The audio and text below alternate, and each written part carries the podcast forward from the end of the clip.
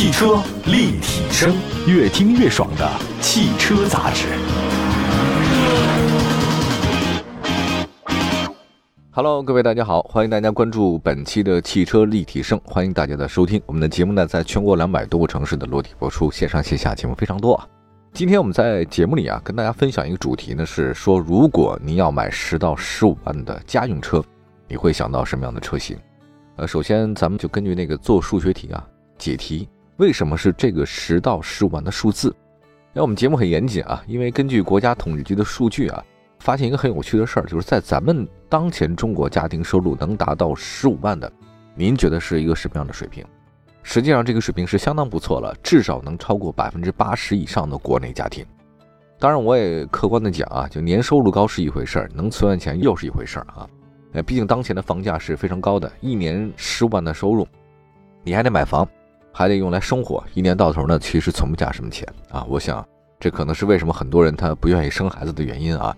生活压力很大，那生一胎都费劲，你还生二胎是吧？挺难的。如果家庭收入十五万啊，用来买车，这个实际上是很多人明智的一种选择，理智的选择。大家呢会马上想到像大众朗逸、日产轩逸啊，因为他们是这个细分市场的明星车，这个肯定没毛病啊。但事实上，随着现在车型不断增加，消费者在这个细分市场的很多其他实力派的车型可以选择，他们可以通过配置调整来提升竞争力。近期呢，北京现代伊兰特推出了2022款的车型，那斯柯达呢也推出了包括明锐系列在内的多款的2022款的车型。今天这期节目呢，就说说他们这些车型。首先呢，我们来说说这2022款的北京现代伊兰特啊，这伊兰特呢大家不太陌生，它是北京现代的功勋车型。那伊兰特悦动呢，曾经啊是咱们中国车市的销量冠军啊。虽然现在那个北京现代伊兰特它不再是销冠，但依然呢是稳居主流车型之列，因为它确实。曾经留下太多深刻的印象。那么在去年，伊兰特的总交强险数量呢是十二万三千九百五十八辆，月均销量呢超过一万辆。一月底，北京现代呢二零二二款的伊兰特呢正式上市，共推出九款车型，售价区间还是很便宜啊，九万九千八到十四万一千八。那这个是年度改款车型了。新款伊兰特呢对配置进行了小幅调整，新增了两款黑骑士限量版的车型。官方售价呢是十二万三千八的1.5升 LUX Black Knight，就是黑骑士的限量版，还有十二万九千八的240 TJDI GLX Black Knight 的黑骑士限量版。这个首先看外观吧，您都叫了黑骑士了，这个限量版的外观跟普通版的一看呢就是不一样。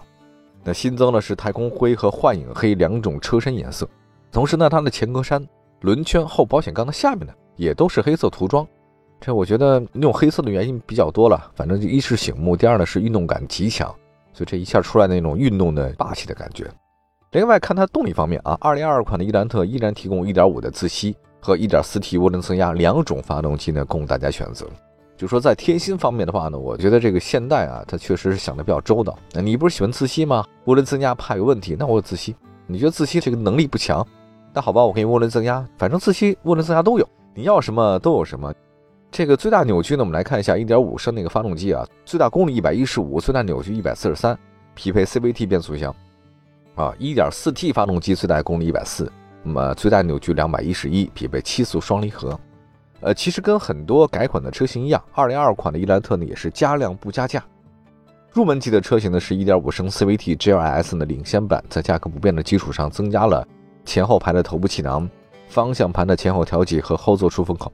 这几个配置看你觉得值不值哈？另外呢，这个性价比方面它有提升嘛？精英版的车型内增加了后排空调出风口、方向盘的前后调节。我觉得伊兰特这个车实际上它这个性价比特别高的车型。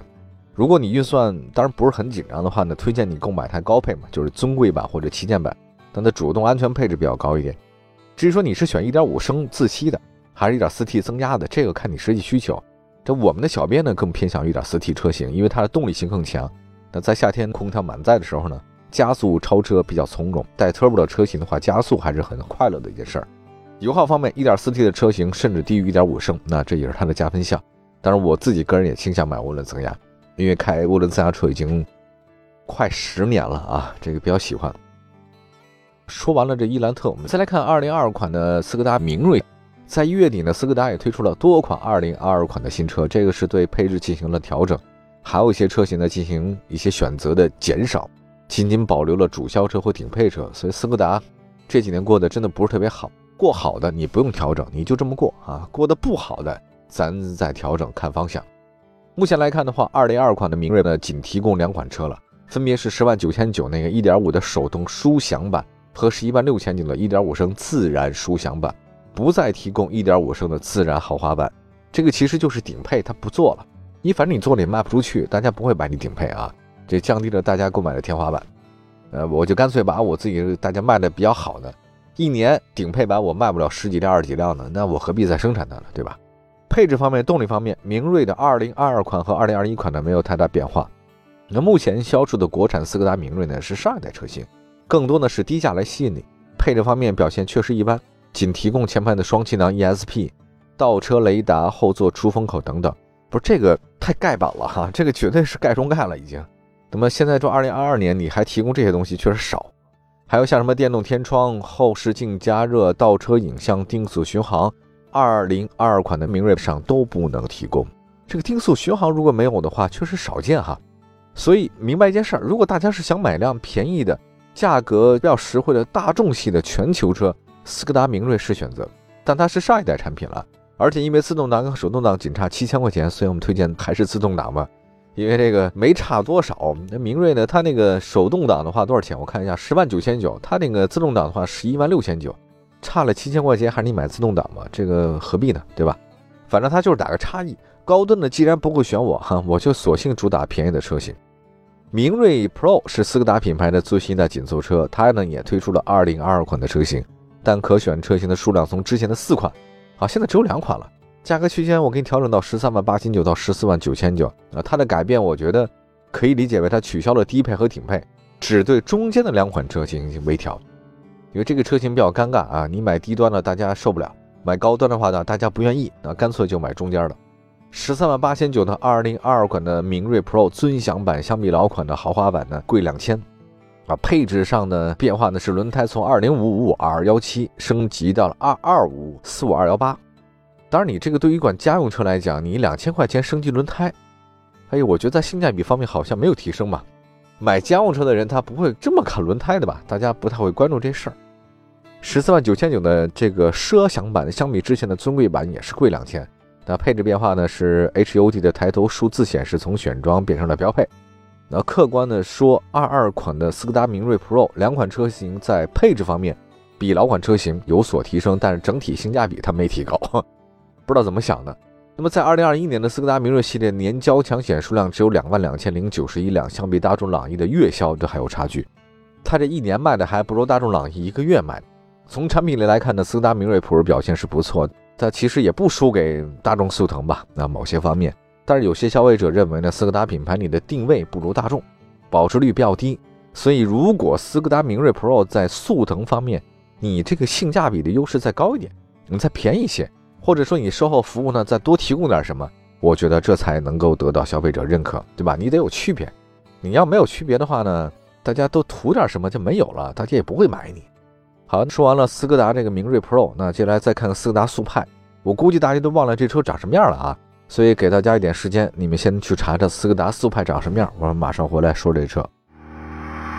汽车立体声，欢迎回来，这里是汽车立体声。我们今天节目当中呢，说说几款大家耳熟能详的车型啊。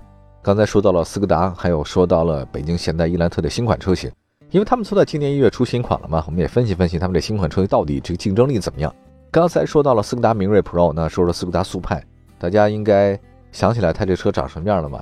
这个速派呢，实际上是斯柯达品牌的旗舰车型啊，空间宽敞，性价比不错，操控性也很好，毕竟都是大众吧。那不少人对速派的产品力呢有肯定，但是掏钱的时候呢，你不会买。有些人觉得它品牌形象一般，你说买了这个车还不如买个帕萨特呢？毕竟帕萨特大家都认识啊，卖也好卖。在二零二一年，速派的年交强险数量仅仅是七千零三十四辆，卖的太差了。但是速派呢，好像也没有放弃努力啊，推出了二零二二款的车型，车型数量从之前的五款变成两款，售价呢十六万九千九到十八万九千九，这个再降点价。十六万九千九的那个二零二二款的 TSI 二八零 DSG 这个尊享版，虽然相比之前的二零二一款的 TSI 二八零 DSG 舒适版价格高了两千，但是配置上提升了，比如说轮胎从二幺五五二幺七升级到二三五四五二幺八，这个大啊，确实是大了一些啊。全液晶仪表盘这从选装变成了标配，这是它的变化，好像变化也不是很大啊。十八万九千九的二零二二款 TSI 三三零 DSG 的奢享版，比老款 TSI 的三三零 DSG 舒适版价格高了三千，高了什么呢？这个配置提升就比较明显了啊，增加了前后排的头部气囊、七部气囊并线辅助、倒车车侧预警、电动的后备箱、真皮座椅、前排的座椅通风、驾驶位的电动座椅记忆、车内的氛围灯、自动防眩目的这个后视镜、外后视镜的记忆、倒车自动下翻等等，哎，这个。这个还可以哈，这多了三千块钱，我觉得性价比提升不少。因为你三千块钱买不来这些东西。那怎么说呢？我觉得速派啊，它真的虽然速派它不是中级车市场的热销车，但并不意味着它不值得买。就在现有的两款车里面，我们推荐的就 T S I 三三零 D S G 的奢享版，就高三千那个啊。在现有的两款车里面，这个车型还不错的啊，配置啊、空间、动力方面能满足各位要求，十八万九千九，对吧？如果你还能在经销商那边啊。得到一些这个优惠，啊，我是觉得它还是能变得比较保值的。就是经销商那边对斯柯达的话，只要你进店，哇，他们都非常开心，因为都没人去哈。如果预算有限的话呢，注重空间，你又喜欢德系车，斯柯达是个选择。你不到十九万啊，把一个其实跟大众差不多的车型啊，二点零 T 的中级车开回家，啊，速派适合那些注重产品力和性价比的消费者。当然，你是先开着，你别着急卖，你卖的时候确实是就不如大众了。还有一个，再看看吧。最后说说这个新锐，这个新锐是斯柯达品牌的销售主力车型。二零二一款的总交强险数量还不错，达到两万多辆啊，是刚刚推出的二零二二款车型里面仅仅保留的一款车型。这个新锐车型不太好弄啊，它是顶配版的车型，官方售价呢九万九千九，真不贵。虽然说新锐销量不算太差，但是因为价格和利润特别低啊，仅仅保留一款车型，可以让人理解。因为面对这个双积分的压力啊，新锐、桑塔纳这些低端车型呢正在逐步退出市场。其实车型明显减少的斯柯达低端车不仅是新锐，还有科米克。科米克这个我还开了一段时间，还不错这个车哈。二零二款的科米克提供是十一万一千九的一点五升自动舒享版，十一万八千九的 GT 一点五升的臻享版。呃，他们的配置水平跟老款同价位差不多，之前都是八款车，现在变成两款车。我觉得车型原来八款啊，现在两款，那肯定是它退市的先兆。你要说是蓬勃发展的话呢，不可能缩小吧？在二零二一年，科米克总交强险数量是两万六千多辆，因为它卖的便宜嘛。科米克 GT 啊，七千四百多辆。我听说那欧洲市场卖的科米克，跟咱国产的科米克它不是一个科米克。不知道上汽斯柯达这个调整是怎么暗示啊？是不是你把那国产的科米克退市？然后把欧洲的那个科米克拿过来，啊，这有这可能性啊，因为那欧洲科米克啊它什么车呢？它是延迟很高、轴距达到两米六一的一个小型 SUV。你要引入到国内的话呢，我觉得对这个斯柯达是有好处的，形象啊、品牌是有所提升。在说完科米克，说完科洛克，二零二款科洛克依然提供两款车型，而且售价不变，十四万九千九到十五万九千九。啊，配置方面的话呢，十四万九千九的这个比老款同价位呢增加了全液晶仪表盘，也就这个。但是呢，经过细致对比，十五万四千九那个奢享版性价比高，高了五千，配置多了前后排头部气囊、并线辅助、主动刹车、全速的自适应巡航、自动泊车、电动的后备箱、外后视镜电动折叠，多五千，多了这些配置比较值啊。新款的科洛克呢已经在海外市场上市了，外观设计风格呢更年轻，视觉冲击力不错。但如果喜欢这款车的话呢，不着急买的话，可以等等。新款科洛克外观更加时尚，更运动啊！据说呢，后悬挂还能升级为独立悬挂，这看大家愿意不愿意啊？综合竞争力呢并不差。哎呀，其实说到斯柯达呀，真的就让我觉得这车真是做糟了。那个时候其实大家对斯柯达印象是很不错的啊，因为觉得大众都有点多了，不喜欢大众。那这个车呢，真的是披着斯柯达外衣的大众车，什么都一样，但是它是斯柯达。而那标志呢，我觉得还挺好看的，一小鸟啊，雕了一个剑啊，雕了一个齿轮什么的，不错。可是它后来出的车型一个比一个雷，就来的那段时间也做什么野地啊，做什么什么精锐。可精锐呢，我印象特别深哈，就是出的时候大家觉得啊，这个车除了什么 smart，或者说终于有了其他的选择了，特别好，特别好。结果没想到的话呢，双色车身还要再加钱，就是它整的有点操作哈，真的是神操作呀。就一顿操作猛如虎，就把斯柯达做的这如此之地步，真的让人很令人发指哈！哈真没想到，而品牌品牌全砸了，然后呢，一个个卖不出去啊。总的说来呢，在推出年度款车型，根据市场变化对配置进行调整，这个是车企的常见操作，以保持产品的市场竞争力。作为十万元紧凑车的主流车型，配置水平提升的2022款的伊兰特竞争力确实更强了。老款车型市场表现就不差啊，入门级车型的配置得到提升，我觉得消费者应该会喜欢。那些注重性价比却预算不多的消费者，应该会喜欢入门款的伊兰特。那么再看斯柯达刚刚推出的多款202款车型里面，速派的竞争力有所提升，明锐和明锐 Pro 基本不变。它要提升销量或者依靠经销商让利促销。哎，你不降价卖不出去。科洛克是个竞争力不错的合资 SUV，那注重性价比和实惠的朋友可以去了解。欧版的科米克会进入中国吗？这个不一定。